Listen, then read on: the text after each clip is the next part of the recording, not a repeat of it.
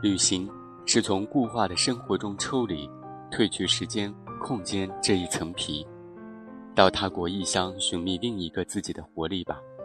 毕竟，再怎么风光明媚的自家山川，总会有看腻的时候。不论何等荣华的身份，也会有想更换的念头。旅行正好提供机会，让人从自身的禁锢中放心的飞出去，歇够了再飞回来。另一个自己是怎么样的呢？也许是阿尔卑斯山边一家小餐馆的笑眯眯老板，恒河畔凝视落日的独眼老妇，或是巴黎圣母院尖塔上。一小坨百年不灭的鸟粪。旅行迷人之处正是在这里，扛着不轻不重的今生，到处浏览自己的前生与来世。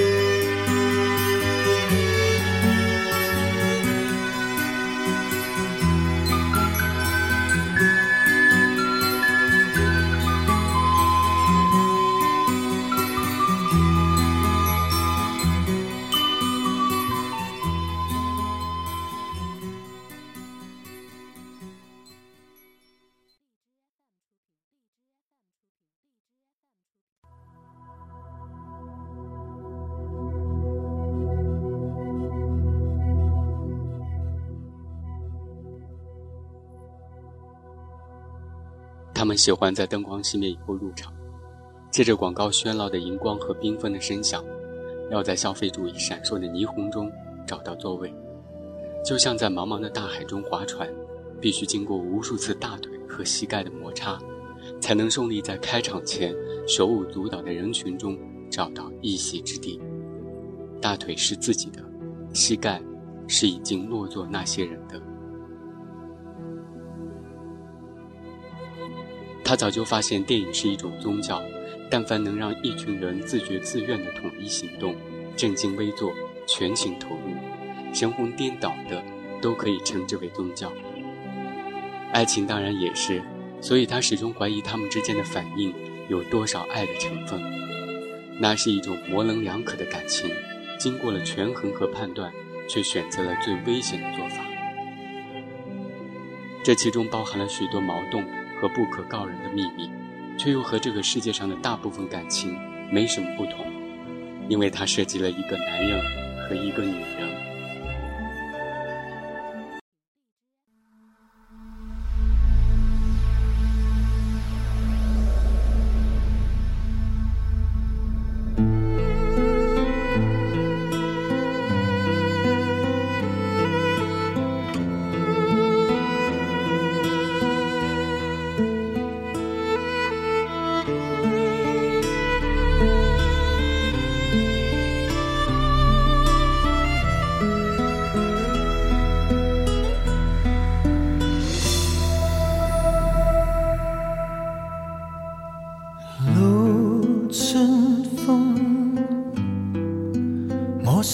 因何路春风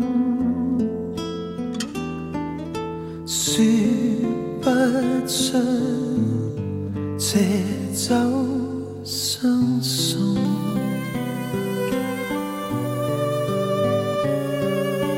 夜雨冻雨点透射到肩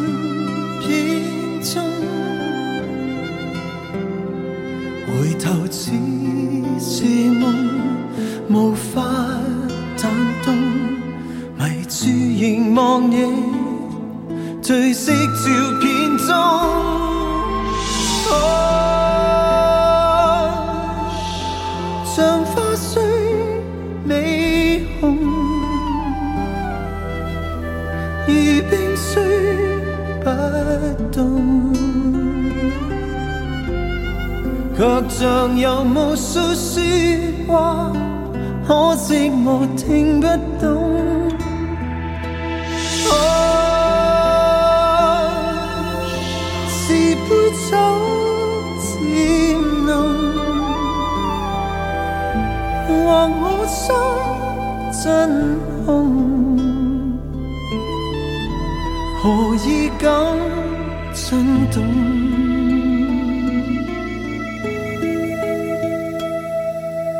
照片中，哪可以投照片中？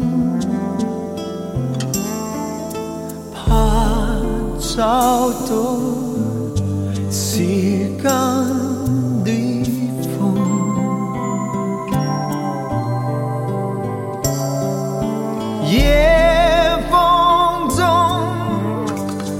告知我难寻你芳踪，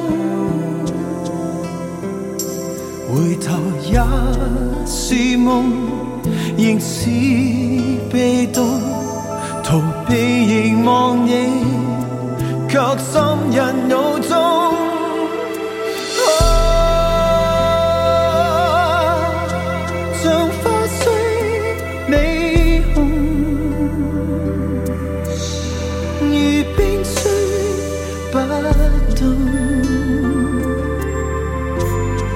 却像有无